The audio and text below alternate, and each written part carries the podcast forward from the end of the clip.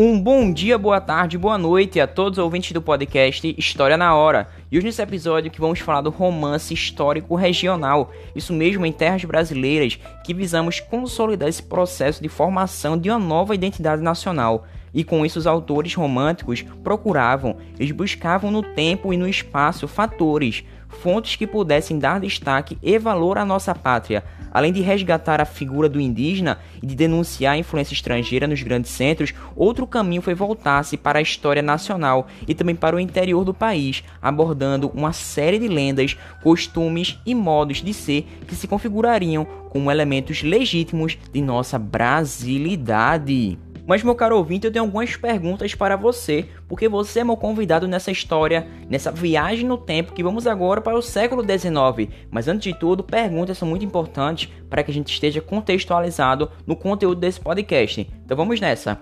Por que é importante para uma nação cultivar a memória e a história de seu povo? E outra, em sua cidade, existem espaços que preservam essa história ou não? Esses espaços são valorizados pela população ou muitas vezes são degradados? Bom, fica esse questionamento que também é uma reflexão para a gente valorizar os nossos patrimônios histórico-culturais também, sejam materiais ou imateriais. Mas bem, meu caro ouvinte, falando um pouco mais de romance histórico-regional, temos que citar O Seminarista, uma obra de Bernardo Guimarães, que eu vou ler alguns trechos agora mesmo, e a partir dessa leitura perceberemos algumas características intrínsecas a esse tipo de romance. Então vamos nessa. Era uma bela tarde de janeiro. Dois meninos brincavam à sombra das paineiras, um rapazinho de 12 a 13 anos e uma menina, que parecia ser pouco mais nova do que ele. A menina era morena, de olhos grandes, negros e cheio de vivacidade, de corpo esbelto e flexível, como o pendão da embaúba. O rapaz era alvo, de cabelos castanhos, de olhar meigo e plácido, e em sua fisionomia, como em todo seu ser, transluziam indícios de uma índole pacata, doce e branda. Perto deles, espalhados no vargedo, umas três ou quatro vacas e mais algumas reses estavam tosando tranquilamente o fresco e viçoso capim. O sol, que já não se via no céu, tocava com uma luz de ouro os topes abaulados dos altos espigões. Uma aragem quase imperceptível mal rumogeava pelas abas do capão e esvoaçava por aquelas baixadas cheias de sombra. Bom, então podemos perceber um trecho do O Seminarista podemos perceber que era parte do projeto político-literário dos autores românticos desenvolver, trazer essa nova perspectiva dos elementos nacionais que singularizassem a nossa terra. Exemplo, a paisagem, o folclore, costumes, geografia local e o clima. Enfim, toda essa expressão que pudesse configurar o ser humano e o espaço em que ele vive. Ressalto também que nesse projeto a natureza não é apenas um cenário ou pano de fundo, viu? Cuidado com isso, ela é estruturante, determinante e figura como um fator ativo da narrativa. Bom, podemos nos deparar com inúmeras descrições de ambientes. Precisamos assim nos atentarmos para o fato de que o autor ele não descreve um cenário, mas também cumpre seu projeto de desenvolver a cor local, os traços locais, também demonstrar como esse espaço se torna determinante no modo de ser e agir de cada um desses personagens. E em outro viés, podemos também valorizar a importância do resgate dos fatos históricos, que não acontece somente para a ambientação dos personagens, isso é uma busca intencional, cujo desejo é repassar os fatos grandiosos da história do país, trazendo a valorização das lutas locais, também dando sentido às decisões e ao comportamento de cada um dos personagens, ou seja, de cada um desses heróis. Bom, nesse sentido surge Bernardo Guimarães, que se destaca no regionalismo romântico. Aí você me pergunta por que, que isso aconteceu?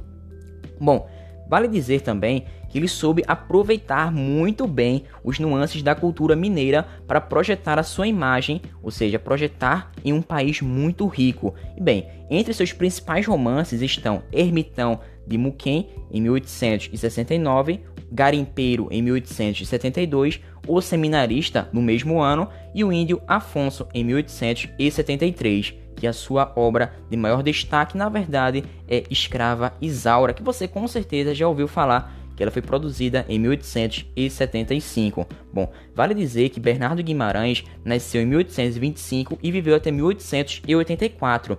Nasceu e morreu em Ouro Preto, em Minas Gerais. Estudou direito, foi juiz, tendo também atuado como jornalista e professor.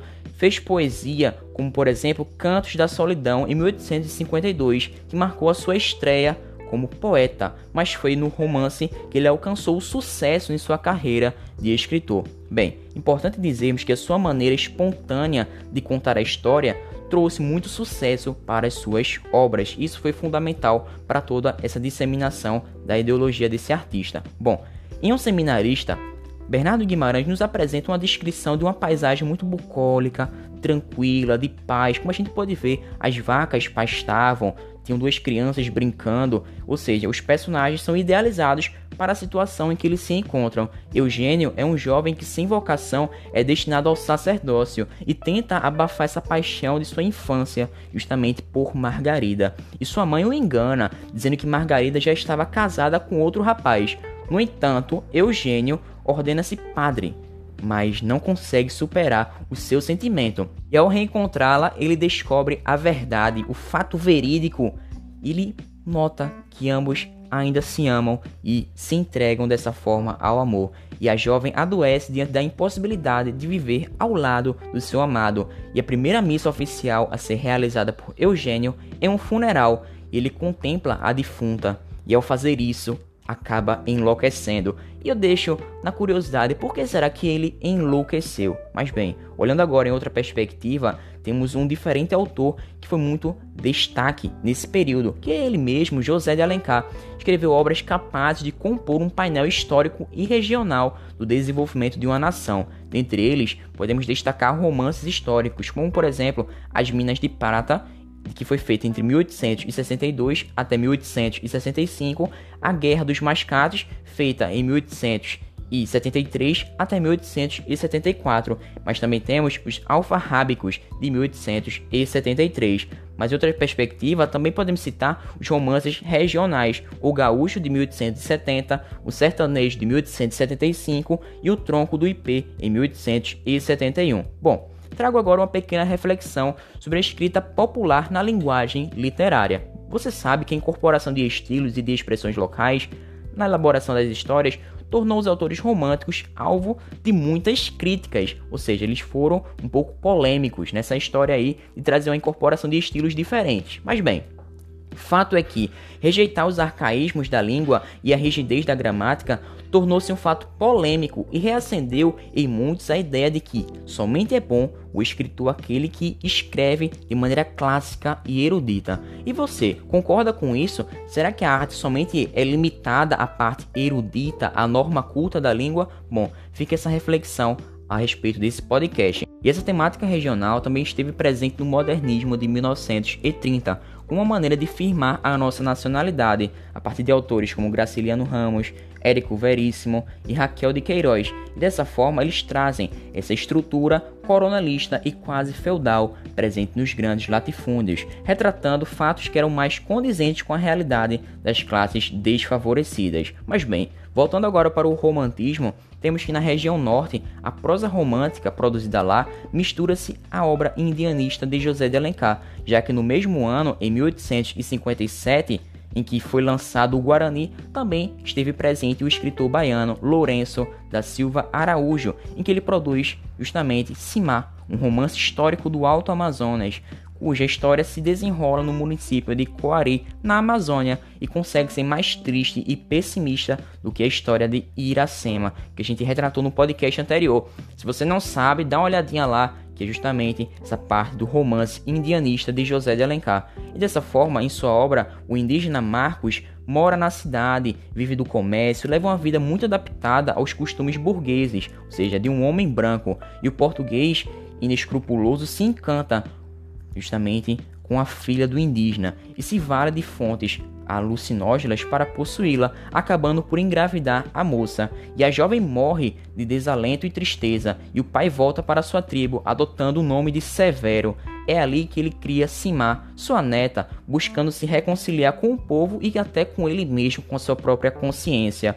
E anos depois, o mesmo português ronda as águas do Rio Negro e se encanta com Simá, que em Nhangetu significa luz, e dessa forma ele persegue a moça, mas ela não cede até que ela acaba sendo ferida. Bom, ao se aproximar dela, ele reconhece em seu pescoço um colar. Esse colar relembra a mãe, e o homem então entra em desespero porque descobre que de fato ela é a própria filha dele. Mas bem, isso é um romance que evoca a nacionalidade, reconstruindo fatos históricos da Amazônia, também denunciando a desintegração indígena dentro da colonização europeia. Agora citando a região Nordeste, podemos trazer um olhar romancista para essa região através da evocação da rudeza e da valentia do sertanejo, em que ele é representado completamente como um ser integrado à natureza, capaz de dominá-la e superar as suas limitações. Seus valores, com destaque para a honra e o patriarcado, são os motores dessa conduta do sertanejo retratado com esse olhar do romantismo. Bom, na obra O Sertanejo de José de Alencar, o vaqueiro Arnaldo é um homem simples, misterioso, selvagem e de muitos conhecimentos a respeito do segredo das matas. Ele vive a dormir pelas copas das árvores, é campeão das cavalhadas e submisso ao seu senhor e patrão. E a sua vida dessa forma se torna a moda de Peri, em que Peri, que é um indígena retratado em O Guarani, não somente ama a Ceci, mas também presta culto a ela. Vale dizer também que, olhando agora em outro viés, a partir da obra O Sertanejo, existe a proteção da fazenda e de Dona Flor a partir de Arnaldo.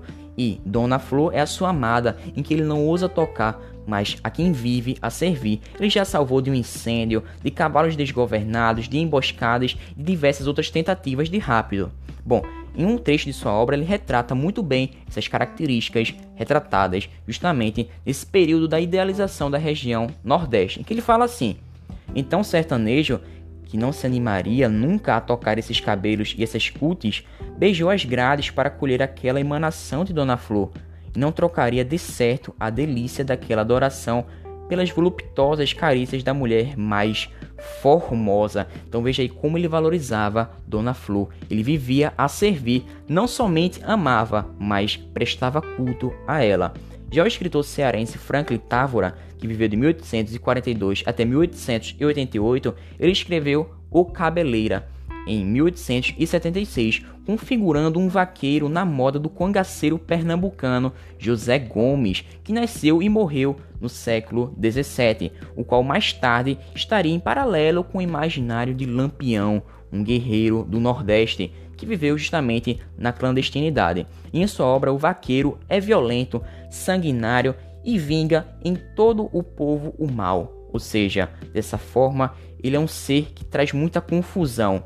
Mas vamos agora à descrição que o escritor cearense Franklin Távora faz em sua obra. E ele assim o descreve. A confusão foi indescritível. As expansões da pública alegria sucederam às demonstrações do geral terror. Homens, mulheres, crianças atropelaram-se, correndo, fugindo, gritando, caindo, como impelidos por infernal ciclone. A faina do cabeleira tinha, não sem razão, criado na imaginação do povo um fantasma sanguinário, e naquele momento se animou no espírito de todos e a todos ameaçou com inevitável extermínio. E o valentão que espalha terror só será amainado pela presença da amada e o amor que dobra a maldade. Luizinha, sua paixão de infância, fará com que o rapaz enfrente o pai e busque uma vida de paz. E entre esses desacordos, perseguições da milícia, Luizinha acaba morrendo e tudo perde o sentido para o cabeleira. Ou seja, ele fica muito triste, muito cabisbaixo e ele é condenado à forca pelos crimes que cometeu.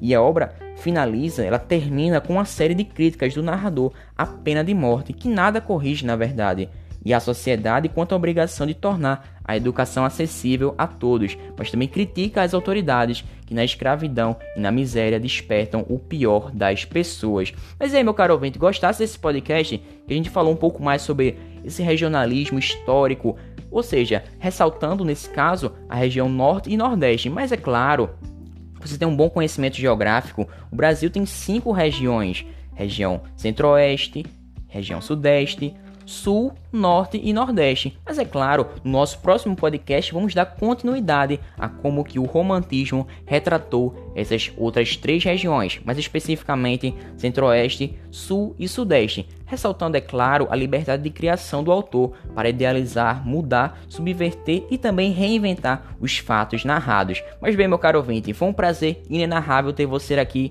na minha presença nessa viagem no tempo que fomos ao século XIX. Mas agora voltemos ao século XXI, vamos relatar relaxar, porque o próximo podcast também será uma viagem muito longa, novamente, a esse mesmo século de grandes mudanças. Então, muito obrigado, até uma próxima, valeu, falou!